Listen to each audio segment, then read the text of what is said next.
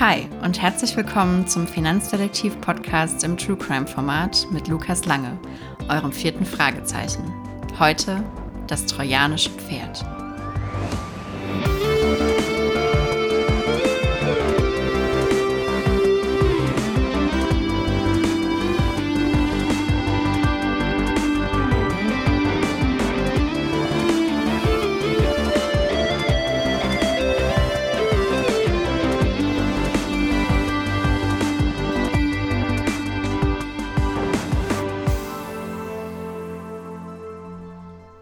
Valentin Hofreiter steht in der sommerlichen Abendsonne und schaut über seine leeren, frisch abgeernteten Felder. Die Sorgenfalten der letzten Jahre kann man deutlich in seinem Gesicht erkennen, auch wenn er inzwischen wieder neue Hoffnung geschöpft hat. Es läuft nicht gut, seit Jahren schon. Sein landwirtschaftlicher Betrieb hatte früher, als noch seine Eltern die Geschicke des Hofes geleitet hatten, mit dem Anbau von Weizen und Hafer gutes Geld verdient. Die 40 Hektar Land, die sie gepachtet hatten, waren jedes Jahr genutzt worden und hatten jeden Sommer kurz vor der Erntezeit in leuchtendem Gold erstrahlt. Aber diese Zeiten gehören der Vergangenheit an. Valentin hat den Hof vor drei Jahren von seinen Eltern übernommen, die dadurch in den Ruhestand gehen konnten. Seitdem ist die Ernte jedoch jedes Jahr zurückgegangen und die Kunden des Hofes, das waren primär Großhändler aus der Region, haben die Ware immer öfter anderweitig bezogen. Valentin hat mit den Inhabern von anderen landwirtschaftlichen Betrieben gesprochen und konnte in Erfahrung bringen, dass es ihnen ganz genauso geht.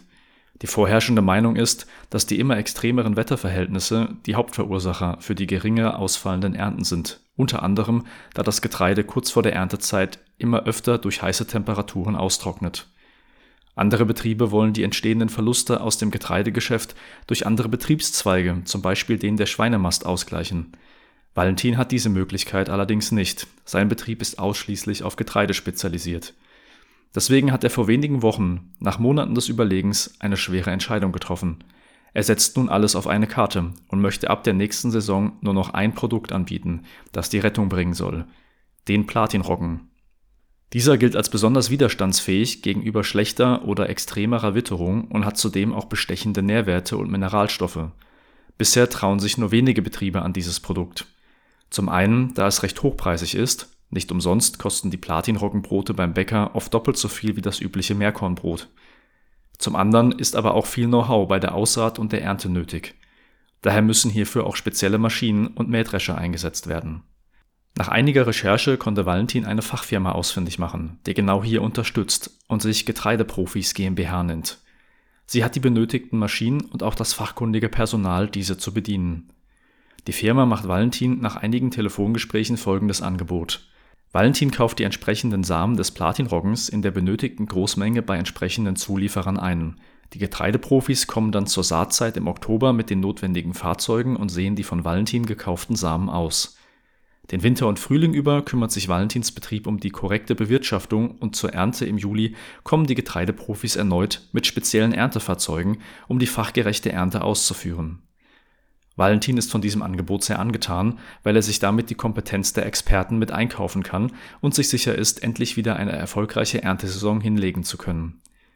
Die Getreideprofis zeigen Valentin auch Hochrechnungstabellen, die ihm eine grobe Planung darüber ermöglichen sollen, wie viel Ernteertrag er erwarten kann.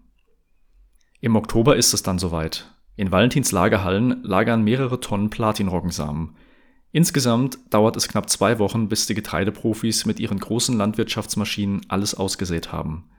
Der ganze Prozess läuft reibungslos und auch die Pflege der Felder über den Winter und Frühling klappt wie geplant. Als die Getreideprofis dann Ende Juni die Platinroggensamen-Ernte Tag für Tag von den Feldern holen und in Valentins Lagerhallen bringen, ist er seit langer Zeit wieder richtig zuversichtlich. Die Ernte ist deutlich höher ausgefallen als in den vorherigen Jahren bei der Weizen- und Haferernte. Und tatsächlich nehmen auch die Großhändler die volle Ernte des Platinroggens bei Valentin ab. Euphorisch plant er nach einem kurzen Erholungsurlaub direkt die nächste Erntesaison und verlängert seinen Vertrag mit den Getreideprofis um mehrere Jahre. Auch die folgenden zwei Jahre klappen gut und Valentins Betrieb schreibt allmählich wieder schwarze Zahlen. Die tollen Nährwerte des Platinroggens werden zudem immer bekannter in der Bevölkerung, weswegen auch die Nachfrage steigt. Einzig eine Aussage eines Mitarbeiters von seinem Betrieb hat Valentin etwas nachdenklich gestimmt. Dieser hatte ihm gesagt, dass er bei der Menge an bestelltem Platinroggensamen letzten Endes mit mehr Ernte gerechnet hätte. Valentin hat sich das bisher in den inzwischen drei Jahren der Platinroggenproduktion gar nicht so genau angeschaut, Wahrscheinlich hat es ihm einfach schon gereicht, deutlich mehr Ernte als vorher bei der Weizen- und Haferernte zu erzielen. Aber nach der Aussage seines Mitarbeiters hatte er nun bereits einige Tage und letztlich sogar einige Nächte darüber nachgedacht. Valentin kann es an nichts Konkretem festmachen, aber sein Bauchgefühl sagt ihm, dass hier tatsächlich etwas nicht ganz stimmt. Den Sommer über stellt er daher immer häufiger Kalkulationen auf, und je genauer er rechnet und Vergleich zu den Ernten aus den goldenen Jahren seiner Eltern aufstellt, desto mehr beschleicht ihn das Gefühl, dass nicht die volle Menge an Platinroggensamen ausgesät worden sein konnte. Sein erster Impuls ist es, dass weniger Samen geliefert wurden, als er bestellt hatte, was jedoch sehr schnell ausgeschlossen werden kann. Schließlich hatten seine Mitarbeiter die gelieferte Menge vor der Einlagerung genau überprüft. In der Folge bleibt für ihn eigentlich nur eine schlüssige Lösung übrig. Jemand hatte die Samen aus dem Lagerhaus gestohlen. Auch wenn er sich kaum vorstellen kann, wie man heimlich mehrere Tonnen Getreidesamen aus einem gut gesicherten Lagerhaus entwenden kann, während Tag und Nacht mehrere Personen auf dem Hof sind, verängstigt ihn dieser Gedanke und bewegt ihn dazu, seinen Hof den Sommer über mit neuen Sicherheitskameras und stärkeren Schlössern auszustatten. Als schließlich der Herbst beginnt und Valentin in das vierte Jahr der Partnerschaft mit den Getreideprofis startet, ist er besonders aufmerksam und achtet auf alle Details. Die Platinroggensamen werden am 8. Oktober mit mehreren LKWs angeliefert und in der Lagerhalle eingelagert. Eine Woche später, am 15. Oktober, soll es dann mit den Getreideprofis losgehen. Valentin ist in der ganzen Woche vom 18. bis zum 15. Oktober sehr angespannt, da er vermutet, dass genau in dieser Zeit ein Diebstahl passieren könnte. Er lässt die Mitarbeiter täglich die Anzahl eingelagerter Kisten kontrollieren und stellt sogar für diese sieben Tage einen Nachtwächter ein. Bis zum Ende der Woche passiert jedoch nichts. Keine einzige Kiste kommt abhanden und auch kein Einbruchsversuch kann festgestellt werden. Die Getreideprofis kommen schließlich am 15. Oktober mit den Traktoren in die Lagerhalle gefahren und füllen die ersten Platinroggensamen aus den Kisten in die entsprechenden Sämaschinen, die als Anhänger an die Traktoren angehängt sind und später zum Aussehen vom Traktor über die Felder gezogen werden. Den Tag über wird dann eine komplette Ladung ausgesät und die Traktoren mitsamt angehängter Sämaschine dann über Nacht am Rande des Feldes, das direkt an den Hof angrenzt, geparkt. Am nächsten Tag geht es dann mit dem erneuten Befüllen von vorne los, so lange bis alle Felder von Valentinshof bearbeitet sind und alle Platinroggensamen ausgesät sind. Insgesamt sind vier Traktoren über zwei volle Wochen gleichzeitig im Einsatz. Das Fachpersonal der Getreideprofis darf in diesen zwei Wochen im Gästezimmer auf Valentinshof übernachten. Valentin liegt in diesen Nächten lange wach und kann kaum schlafen. Obwohl es jetzt gerade gar keinen Anhaltspunkt für eine Gefahr gibt, achtet er auf jedes Geräusch. Die externen Mitarbeiter der Getreideprofis schlafen in den Gästezimmern auf der Rückseite des Wohnhauses. Seine Hunde, die auf dem Hof schlafen, würden sofort mitbekommen, wenn jemand von dort aus quer über die Anlage zur Lagerhalle schleichen würde. Und wie ein Mensch dann still und heimlich mitten in der Nacht tonnenweise Getreidesamen entwenden soll, kann er sich nach wie vor nicht vorstellen. Bisher haben die Getreideprofis auch immer einen freundlichen und kompetenten Eindruck gemacht, ihre Arbeit sauber verrichtet und sich nichts zu Schulden kommen lassen. Daher will er ihm gegenüber eigentlich auch gar nicht misstrauisch sein. Seine eigenen Mitarbeiter sind für Valentin ohnehin über jeden Zweifel erhaben. Viel zu spät schläft er in dieser Nacht ein. In dieser Nacht geht weder ein Alarm an, noch passiert etwas anderes Auffälliges. Und auch die folgenden Nächte bleiben ruhig. Valentin ist hin und her gerissen. Eigentlich läuft gerade alles nach Plan und es gibt keinen offenkundigen Grund zur Beunruhigung. Gleichzeitig hat er das Gefühl, dass unmittelbar vor seinen Augen etwas nicht mit rechten Dingen zugeht und er es einfach nur nicht sieht. Am vorletzten Tag der Aussaat kommen abends drei der vier Traktoren pünktlich um 18 Uhr von den Feldern zurück zum Hof. Inzwischen bearbeiten sie Felder, die nicht mehr direkt neben dem Hof liegen, sondern etwas außerhalb, zu denen sie mit dem Traktor etwa 20 Minuten fahren müssen. Der vierte Traktor kommt nicht um 18 Uhr zurück.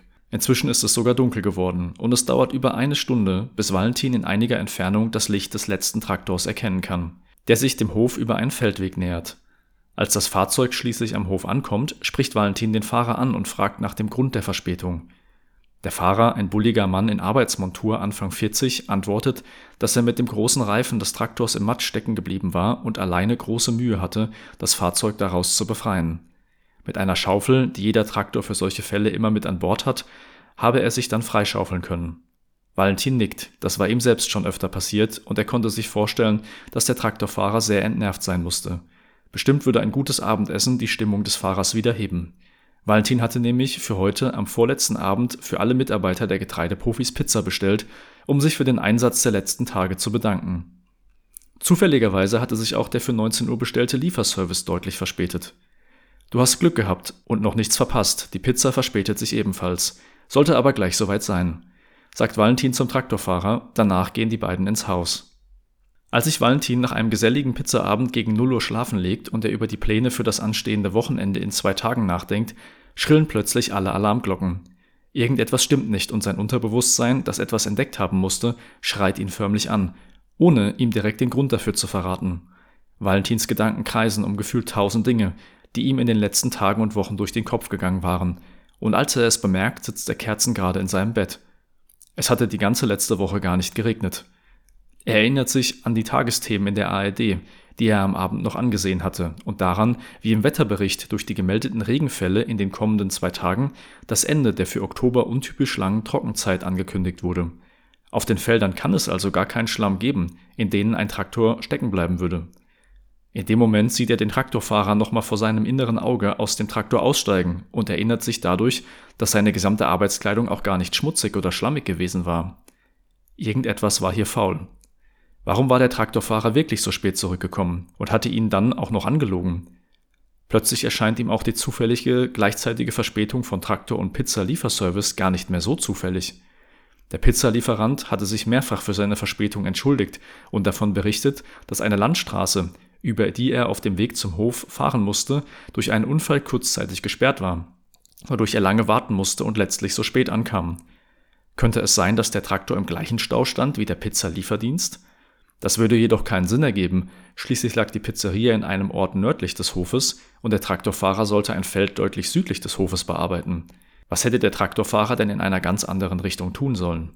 Valentin lässt das alles keine Ruhe. Als er sich gegen halb zwei in der Nacht sicher ist, dass alle im Haus eingeschlafen sind, schleicht er mit einer Taschenlampe über den Hof und geht an den Rand des Feldes, an dem die Traktoren geparkt sind. Zu seiner Sicherheit hat er auch einen der Hunde mitgenommen. Als er den Traktor, der zu spät gekommen ist, im Licht der Taschenlampe ins Auge fasst, stellt er fest, dass es tatsächlich keinerlei Schlammspuren gibt, selbst die Schaufel ist sauber. Valentin weiß nicht so recht, wonach er suchen soll und leuchtet über alle Bestandteile des Traktors und der angehängten Sämaschine.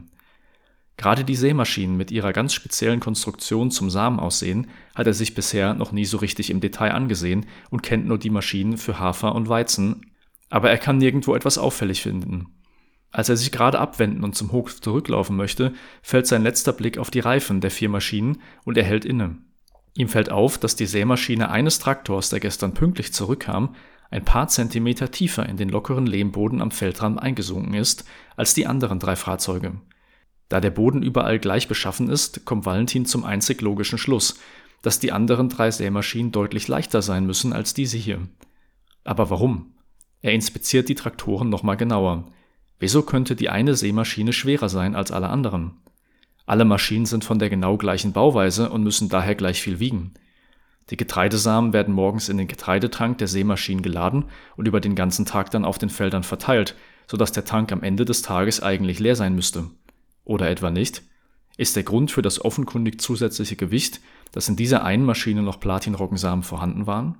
Valentin steigt zunächst auf eine der Seemaschinen, die vermeintlich leichter aussieht, und öffnet die Luke zum Innenraum des Tankes, in den morgens die Samen gefüllt werden.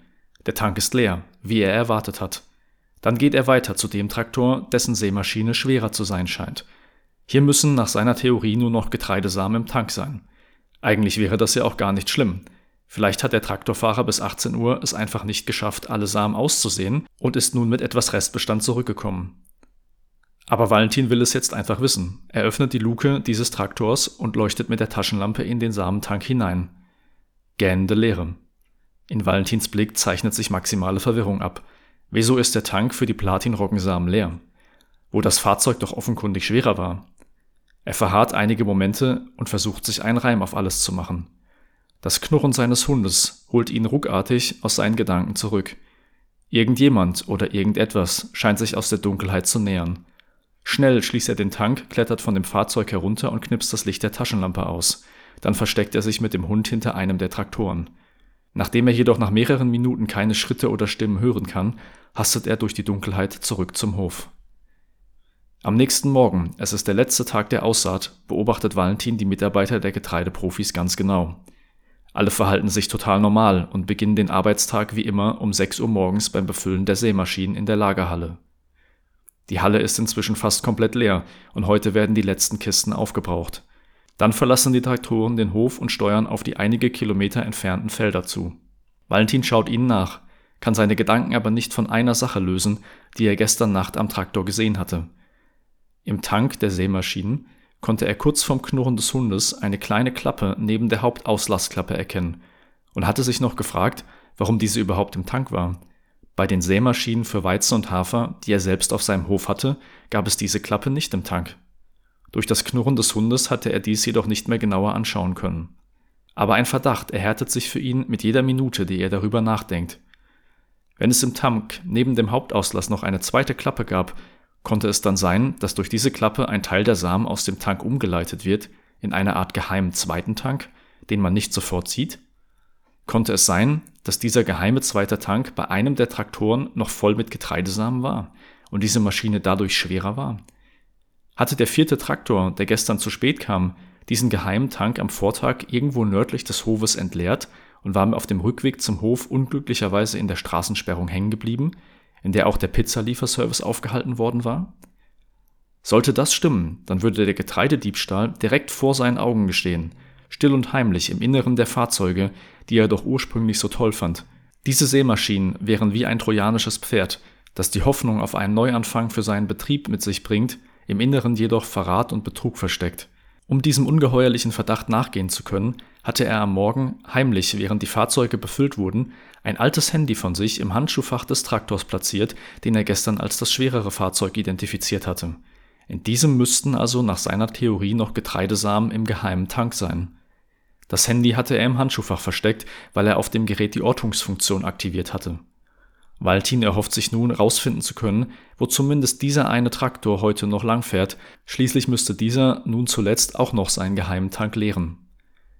Den ganzen Vormittag über passiert nichts Auffälliges. Doch dann tut sich tatsächlich etwas. Am Nachmittag gegen 15 Uhr verlässt das Signal des Handys das Feld, auf dem der Traktor eigentlich aktiv sein sollte. Valentin verfolgt über eine App das Signal und stellt fest, dass auch dieser Traktor tatsächlich Richtung Norden fährt. Valentin springt auf, läuft zu seinem Auto und verlässt mit quietschenden Reifen den Hof. Das Signal des Traktors bleibt etwa zwei Kilometer nördlich des Hofes stehen. Valentin muss ein kurzes Stück über die Landstraße fahren, vorbei an der Unfallstelle, durch die gestern die Straße gesperrt war. Das Signal des Traktors war an einem Feldweg von der Landstraße abgebogen und hatte nach wenigen hundert Metern gehalten. Valentin biegt nun ebenfalls in den Feldweg ein und kann jetzt den Traktor sehen. Er steht hinter einigen Bäumen, neben einigen großen Containern.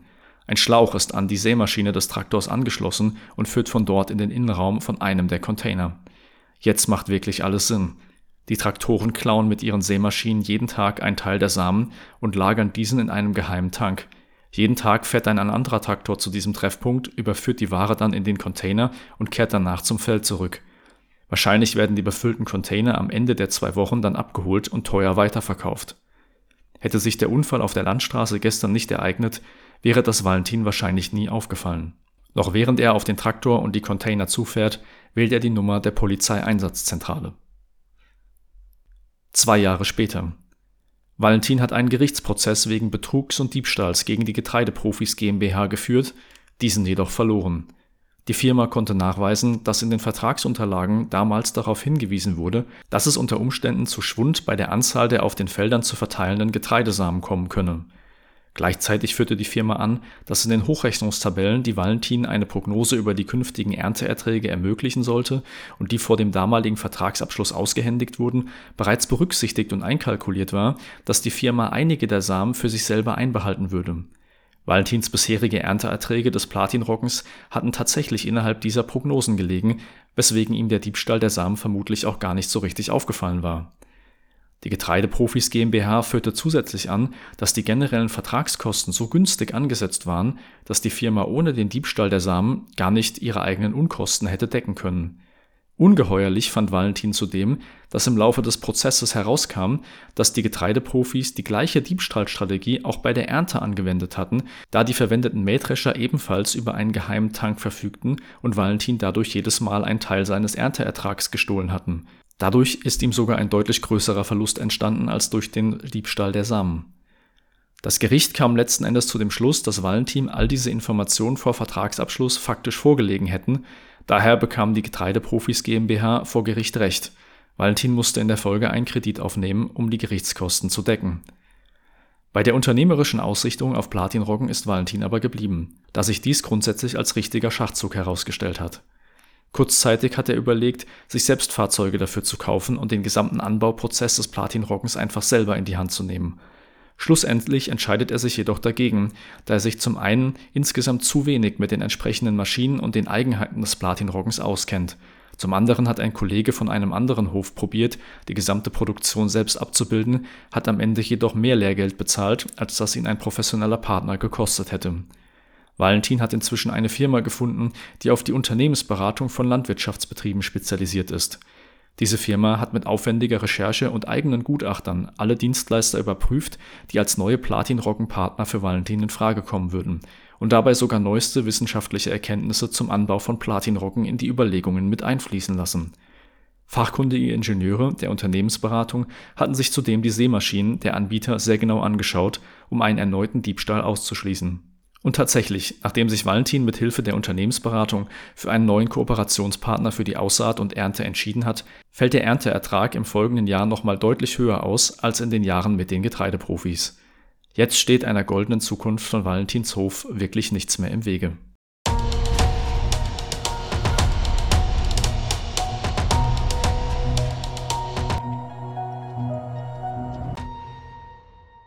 Hallo zusammen, hier ist Lukas, der Finanzdetektiv, euer viertes Fragezeichen. Ich freue mich riesig, dass ihr heute wieder eingeschaltet habt, dass ihr wieder mit dabei wart bei unserer neuesten Podcast-Folge Das Trojanische Pferd. Ich bin sehr, sehr happy mit der Folge. Ich hoffe, sie hat euch gefallen. Ich habe mir echt versucht, was auszudenken, was ein äh, gewieftes, kleines, kriminelles Verbrechen sein kann. Und äh, ja, ich bin auf euer Feedback gespannt. Wir starten gleich einmal rein, was die Hintergründe dieser Folge sind. Zu Anfang möchte ich euch aber einmal kurz auf meinen Instagram-Kanal aufmerksam machen. Das ist einfach der Finanzdetektiv, das vierte Fragezeichen, ähm, weil ich da immer wieder ja, publiziere, wenn es die nächste Folge gibt. Ich mache immer wieder kleinere Abstimmungen, wie die nächste Folge äh, heißen soll, welches Thema es werden soll und so weiter. Also folgt da sehr gerne, dass ihr immer auf dem Laufenden bleibt, was gerade so passiert. Und ähm, ja, wir starten rein in unsere Folge. Das trojanische Pferd. Ähm, was steht hier für was? Was habe ich mir dabei gedacht? Und zwar ist es so von mir angedacht, dass der, ähm, ja, der äh, Valentin, der hier der, der Bauer, der Landwirt ist, ähm, das ist unser Sparer, derjenige, der Vermögen aufbauen möchte, der ja im Endeffekt einfach ähm, Ertrag haben will. Und der hat jetzt jahrelang mit äh, normalem Getreide, Weizen, Hafer gearbeitet. Das steht für uns so ein bisschen für Garantieprodukte, die einfach nicht mehr so den Return gebracht haben. Und der erhofft sich jetzt ähm, auf den Platinroggen äh, zu wechseln und dadurch eben ähm, mehr Ergebnis zu haben. Platinroggen steht steht jetzt in dem Bild einfach für Investmentprodukte generell. Also nicht Garantiezinsen, die auf einem sehr niedrigen Niveau sind, sondern Investmentprodukte. Dazu habe ich ja schon mal eine Folge gemacht, die allererste Betrug auf dem Golfplatz. Also grundsätzlich gute Idee, ähm, hier ja die, die Anlage anzupassen, beziehungsweise das Valentin sagt, ich ändere was, ich gehe auf den Platinroggen und erwarte mir mehr Ertrag davon, weil im aktuellen Umfeld der Garantiezins nicht mehr funktioniert. Das war jetzt angedacht mit, ähm, ja, die klimatischen Bedingungen ähm, erlauben nicht mehr, dass das, was früher funktioniert hat, ähm, heute noch funktioniert. Genauso sind wir ja in der Zeit, dass Garantiezinsen früher mal funktioniert haben und heute eben nicht. Und ähm, ja, an sich richtige Idee, auf den Platinroggen zu gehen. Ähm, was jetzt in der Folge aber passiert, ist, dass er ähm, ja sich im Endeffekt äh, für eine Zusammenarbeit äh, mit einem Anbieter entscheidet, der sich darauf spezialisiert hat, das Ganze eben dann auch durchzuführen, also Ernte und auch Aussaat durchzuführen und bei dem im Endeffekt einfach ja, Diebstahl passiert. Ähm, das ist natürlich ganz überspitzt jetzt hier dargestellt, das ist in der Realität natürlich nicht Diebstahl in dem Sinne.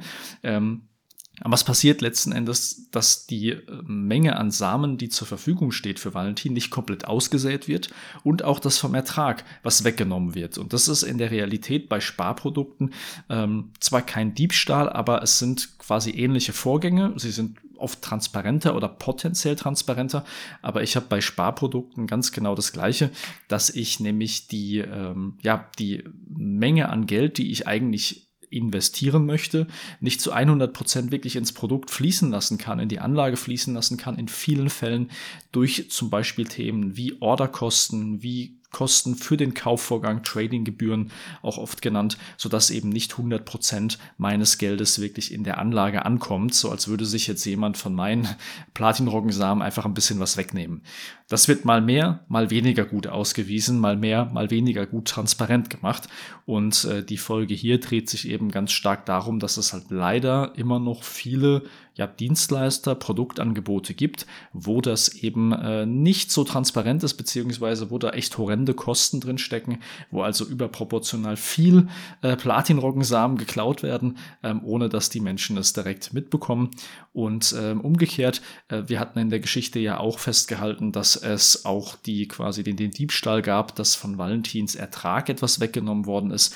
Auch sowas gibt es als, als Kostenquote, das natürlich ein bisschen vereinfacht dargestellt in der Geschichte. Es gibt aber eben auch ähm, ja, Produktkosten, die haben nichts damit zu tun, ähm, was den Kauf von Wertpapieren angeht oder den Kauf von, von Sparprodukten angeht, sondern da wird quasi einfach jährlich etwas entnommen auf Basis des Guthabens und damit wird quasi direkt dem, dem Ertrag etwas weggenommen, kann man ganz vereinfacht sagen. Also diese zwei grundsätzlichen Kostenarten gibt es eben häufig. Einerseits, dass nicht alles investiert wird und andererseits hinten, dass von dem, was ihr habt, konstant jedes Jahr was weggenommen wird und dadurch auch die Rendite geschmälert wird. Das steht in unserer Geschichte eben dafür, dass es eine Art Diebstahl gibt beim Aussehen, aber eben auch bei der Ernte hinten raus.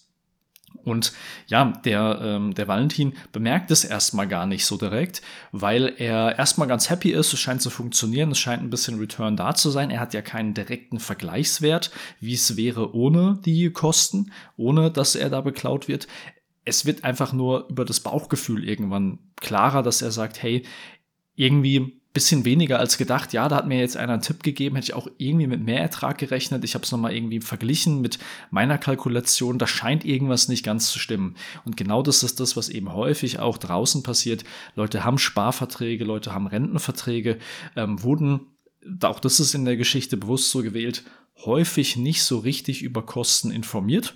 Ähm, ja, haben nur Hochrechnungstabellen bekommen, wo dann irgendwie draufsteht, hey, guck mal, toll, 100.000 rein, 300.000 kommt irgendwann mal für dich raus, ist doch super oder nicht? Äh, die Leute sagen, ja, ist super, aber was da am Ende an Kosten entsteht, weiß keiner so richtig man, man, man muss jetzt nicht jedes Mühe davon verstehen, aber so die Grundsatzzüge wären oft sinnvoll zu verstehen. Passiert da draußen leider nicht und dadurch gibt es oft einfach auch Menschen mit Produkten, wo ganz viel nicht ins Investment fließt, wo auch viel vom Return dann weggenommen wird und äh, ja, einfach deutlich weniger rauskommt, als potenziell möglich wäre. Dadurch ähm, oder darum besser gesagt, dreht sich diese Folge. Da möchte ich ein bisschen Kontext ähm, zu liefern. Ähm, für alle, die, die ein bisschen äh, tiefer äh, im, im Game sind, sage ich mal, ähm, die diese Kosten beim beim Sparen oder beim, beim Kaufen von, äh, von Wertpapieranlagen oder von, von Sparverträgen, die werden oft auch als laufende Verwaltungskosten bezeichnet, oft auch als Beta-Kosten bezeichnet. Ähm, um euch da mal ganz praktische Live-Beispiele zu geben, ähm, wenn ich auf Scalable Capital gehe, da habe ich zum Beispiel bei kleineren Sparraten häufig die ähm, Ordergebühr von 99 Cent. Ähm, ich bin jetzt gerade hier auf der Website einmal unterwegs und ähm, schau mir das mal an, das auch bei Trade Republic manchmal so diese, äh, diese 1-Euro-Order, ähm, wo man ja im Endeffekt für quasi gar kein Geld wirklich, äh, wirklich kaufen kann. Das ist also wirklich mir wichtig hier zu sagen, das ist gar nicht Diebstahl, weil das ist ja ganz transparent gemacht und das braucht tatsächlich hier auch der, der Anbieter, um seine eigenen Kosten zu decken. Und wenn man transparent darüber spricht, ist das ja was anderes, als wenn man das heimlich still und leise hintenrum macht.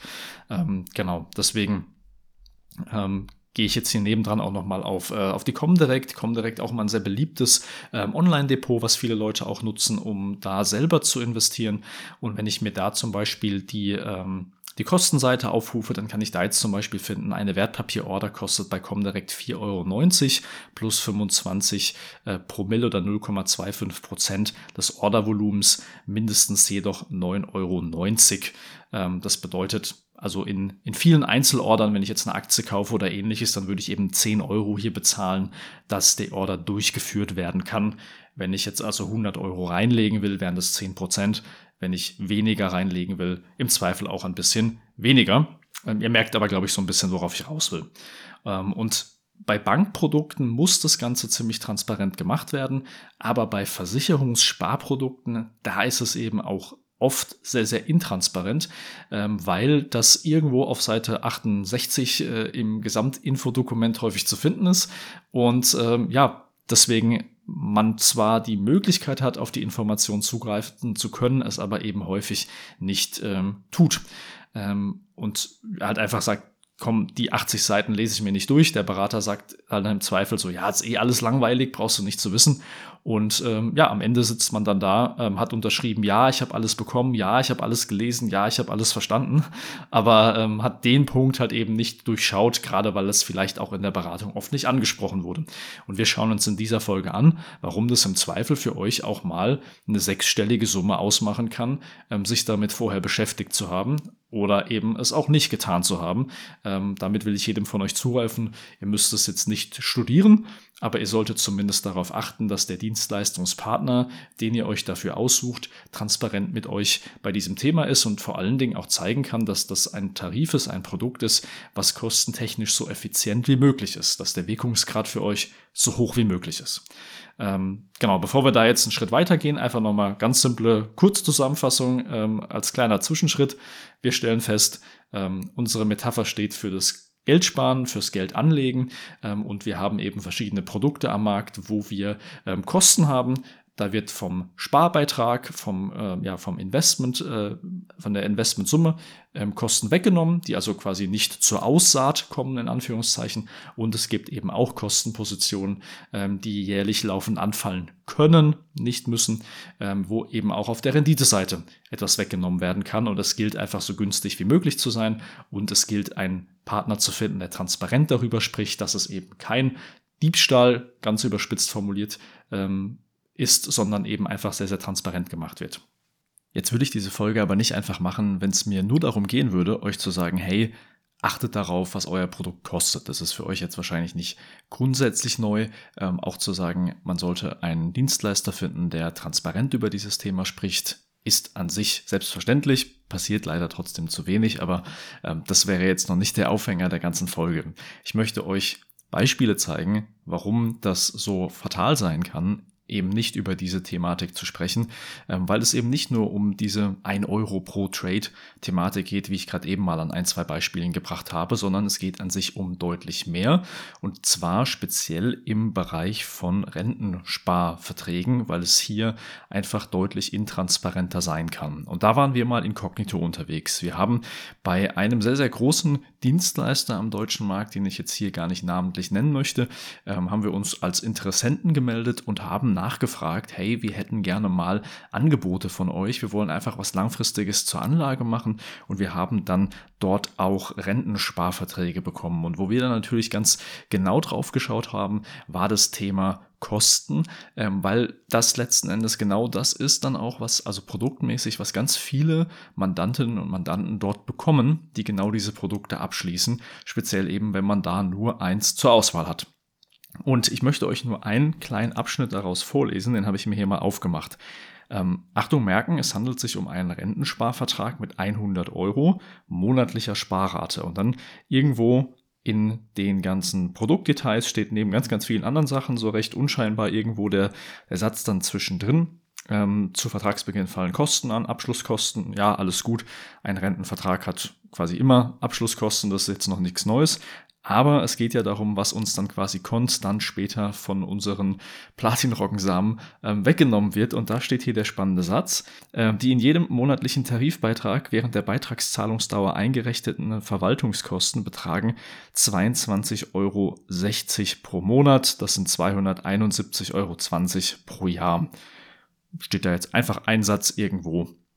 Und dieser eine Satz bedeutet ja, wenn mein monatlicher Beitrag 100 Euro ist, dann werden mir hier 22,60 Euro, also 22,6 Prozent meines Beitrags weggenommen, um Verwaltungskosten zu decken. Also ich kann per se maximal 77,3 Prozent meines Beitrags überhaupt zur Anlage bringen. Und zwar solange das Produkt läuft. Das ist eine unbegrenzt, also, also quasi konstant laufende Kostenquote. Die hört erst auf, wenn der Vertrag gar nicht mehr da ist.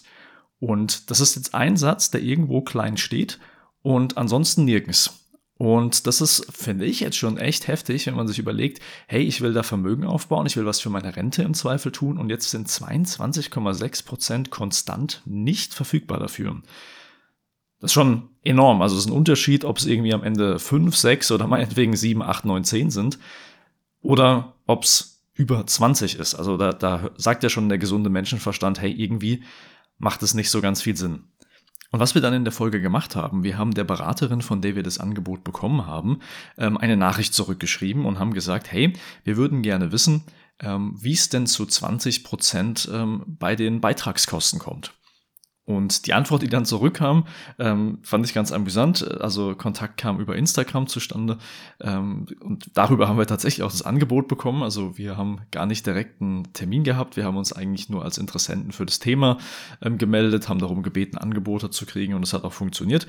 Und ähm, ja, dann habe ich im Endeffekt die, die Rückmeldung dazu erhalten, dass ich mich vertippt habe, dass ich ja nicht 20, sondern 2% gemeint habe und dass das auch falsch wäre, weil die Kosten natürlich unter 2% sind. Was jetzt natürlich erstmal verwirrend ist, weil da steht ja im Angebot quasi schwarz auf weiß, 22,6% der Beitragssumme ähm, wird nicht investiert. Dann habe ich daraufhin zurückgegeben, hey, wir meinen das genauso, wie wir es hier geschrieben haben. Über 20 Prozent der Beitragskosten fließen ja nicht ins Produkt. Was ist denn euer Statement dazu? Und dann kam im Endeffekt nur zurück so, oh, da scheint ja jemand sich ganz besonders gut auszukennen. Ähm, schau dir mal hier folgenden Post an. Also uns wurde ein Instagram-Post weitergeleitet. Ähm, da hat die Beraterin gar nicht mehr als diesen Post als Statement quasi uns zugeschickt. Und dieser Post ist dann von einem äh, ja, langjährigen Berater dieses Vertriebs, der, glaube seit 10, 15 Jahren schon dort ist und der äh, immer sehr, sehr viele äh, ja, Videos und Beiträge auf Instagram und wahrscheinlich auch anderen Plattformen ähm, teilt, die so eine Art Einwandvorwegnahme häufig sind. Also da werden so die gängigsten Argumente von ja, freien Maklern aufgegriffen, die, ähm, die da häufig äh, ja, Produkte kritisieren oder was an der Dienstleistung kritisieren und die werden quasi in den Videos aufgegriffen, äh, behandelt in Anführungszeichen und dann kann quasi jeder Berater dieses Dienstleisters quasi auf diese, auf diese Posts zurückgreifen und die einfach rausschicken. Genauso eben auch bei uns passiert. Und aus diesem möchte ich ganz kurz etwas zitieren. Das ist nämlich tatsächlich wirklich ähm, eigentlich ein cooler Einblick darin, wie in dieser Branche häufig das Thema Kosten gelebt wird. Ähm, weswegen ich euch eben auch sagen möchte, hey, die Folge hier hat einen Grund. Weil wenn da irgendwo in, in einem Satz versteckt steht, übrigens 22,6 Prozent Kosten und ich überlese den innerhalb von 30 Seiten, macht es halt einen riesen Unterschied, ob das Produkt gut oder schlecht ist am Ende. Dieser Instagram-Post beginnt folgendermaßen und ich sage wieder nicht dazu, um welche Gesellschaft und welchen Dienstleister es geht. Der Post beginnt damit, die XXX-Gesellschaft hat über 20% Kosten. Das war bisher das Krasseste, was ich je von einem Mitbewunderer gelesen habe. ähm, muss schon wieder lachen. Dass solche Aussagen Humbug sind, versteht ein Kind. Denn dann müsse der Vertrag eine unfassbare Rendite machen, um jemals ins Plus zu kommen gar nicht mal so falsch. Dennoch streuen Wettbewerber gerne das Gerücht, die Gesellschaft sei besonders teuer. Dann geht es im nächsten Abschnitt darum, dass quasi gesagt wird, dass das klar ist, dass die Wettbewerber Mitbewunderer sind, weil man eben äh, ja als kleiner Fisch da draußen äh, irgendwie versucht, äh, sein, äh, sein Stück von den großen Playern abzuschneiden und die zu kritisieren und damit Kunden zu gewinnen, aber dass es ja einen Grund haben muss, dass ein sehr großer Player im deutschen Markt eben ähm, ja viele Kunden hat und ähm, wir sind dran geblieben. Ja. Wir haben da die Beratung, die Beraterin auch gechallenged und haben gesagt, hey, ähm, hört mal her, das, das ist ja immer noch falsch. Und ähm, darauf haben wir dann folgende, jetzt von mir abgewandelte, ähm, also verfremdete ähm, Antwort als Sprachnachricht zurückbekommen. Und die sagt uns doch tatsächlich auch so ein Stück weit, wie in der Branche eben oft das Thema Kosten gelebt wird.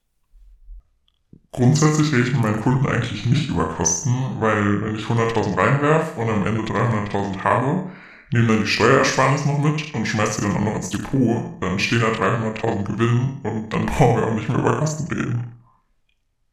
So, ich glaube, es ist recht, recht klar, dass ähm, dass das eigentlich ein Weg ist, ein Ansatz ist, der meiner Meinung nach nicht super cool ist. Äh, meine persönliche Meinung ist, wenn ich nebendran vielleicht eine Möglichkeit hätte, wie es 400.000 sein können, dann sollte ich mit dem Kunden über Kosten sprechen.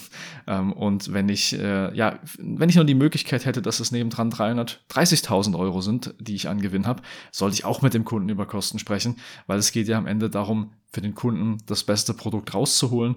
Ähm, wenn ich nur ganz wenig Auswahl habe, dann ist das natürlich irgendwo nachvollziehbar, dass ich dann ähm, versuche, das Thema zu umschiffen. Finde ich aber tatsächlich spannend, dass das jetzt sowohl direkt vom, vom Berater, von der Beraterin gekommen ist, als auch dann quasi mit dem Verweis auf quasi den Operguru, ähm, wo uns ja angeboten wurde, dass der sogar noch in Termin mit dazukommen könnte.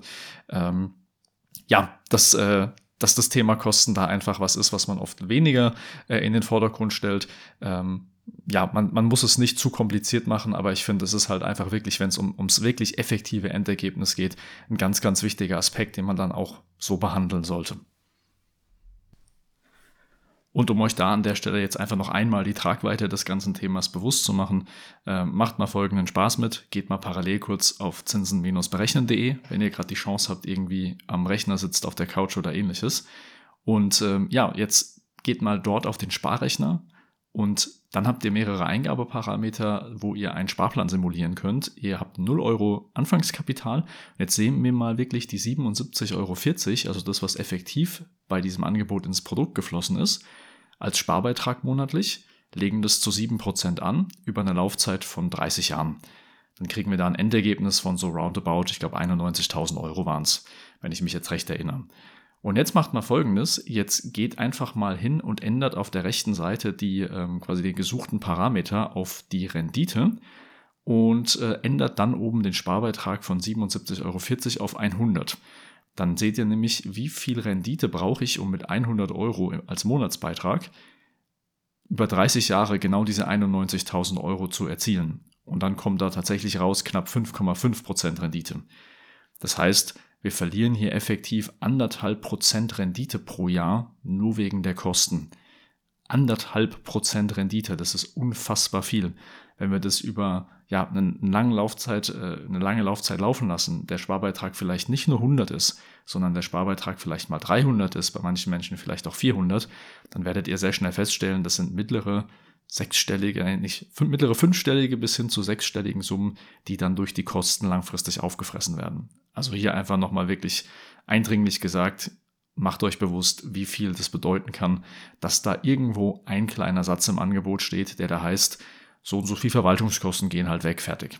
Und in den Hochrechnungstabellen, auch das hat ja Valentin erhalten äh, in unserer Geschichte, sind eben häufig ähm, nicht immer alle Kosten 100% zu sehen, weil oft eben auch die Fondskosten ausgeklammert werden ähm, und eben häufig auch Überschüsse reingerechnet werden, von denen man nicht unbedingt weiß, ob man die wirklich auch bekommt oder nicht. Also da sollte ich mich nicht einfach nur auf eine Hochrechnungstabelle verlassen, ähm, wenn ich nicht weiß, ob alle Kosten wirklich komplett nackt so auch reingerechnet worden sind, wie sie anfallen dieses Kundenbeispiel in dieser Folge, das ist ja quasi von uns selber produziert worden, indem wir inkognito diese Angebote angefordert haben.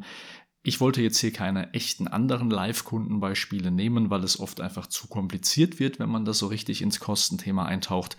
Deswegen sollte unser Beispiel jetzt hier stellvertretend stehen für eben vieles anderes in der Branche. Ähm, wir haben immer wieder Mandanten, die Bestandsverträge mitbringen, wo man einfach erschreckenderweise feststellt, dass einfach nur durch höhere laufende Kosten ähm, teilweise ja wirklich sechsstellige Summen weniger rauskommen, als möglich wären mit genau dem gleichen Sparaufwand, wenn man einfach einen anderen Anbieter gewählt hätte, ähm, was einfach durch ja, Berater, Beraterinnen, die eine viel, viel größere Marktauswahl haben, häufig deutlich besser möglich wird. Damit sind wir am Ende von dieser Episode angelangt und ich möchte euch zum Abschluss noch einmal die Kern-Takeaways zusammenfassen, von denen ich mir wünsche, dass die bei euch heute hängen geblieben sind. Punkt Nummer eins, erstmal ganz, ganz wichtig, jedes Finanzprodukt hat in irgendeiner Art und Weise Kosten, jedes Sparprodukt hat in irgendeiner Art und Weise Kosten. In den meisten Fällen sind das Produktkosten, auch Steuern ähm, kann man ja oft als Kosten noch dazu rechnen. Ähm, das ist oft ein bisschen unterschiedlich, ob ihr ein Depot nehmt, ob ihr Rentenverträge nehmt oder ähnliches, ähm, aber grundsätzlich sind sie da und sie sind vom Grundsatz nicht per se schlimm weil sie auch benötigt werden, um oft Produkte auch durchzuführen. Aber Punkt Nummer zwei, ähm, sprecht da ganz, ganz offen und transparent ähm, oder fordert das offen und transparent ein von euren Dienstleistern, ähm, darüber zu sprechen. Sucht euch Dienstleister aus, die damit sehr, sehr äh, ja, kundig sind, also die sich da gut auskennen und die vor allen Dingen mehr als ein Angebot zur Auswahl haben, um eben für euch auch auf Produkte zuzugreifen, die niedrigere Kosten haben und für euch damit einen höheren Wirkungsgrad haben.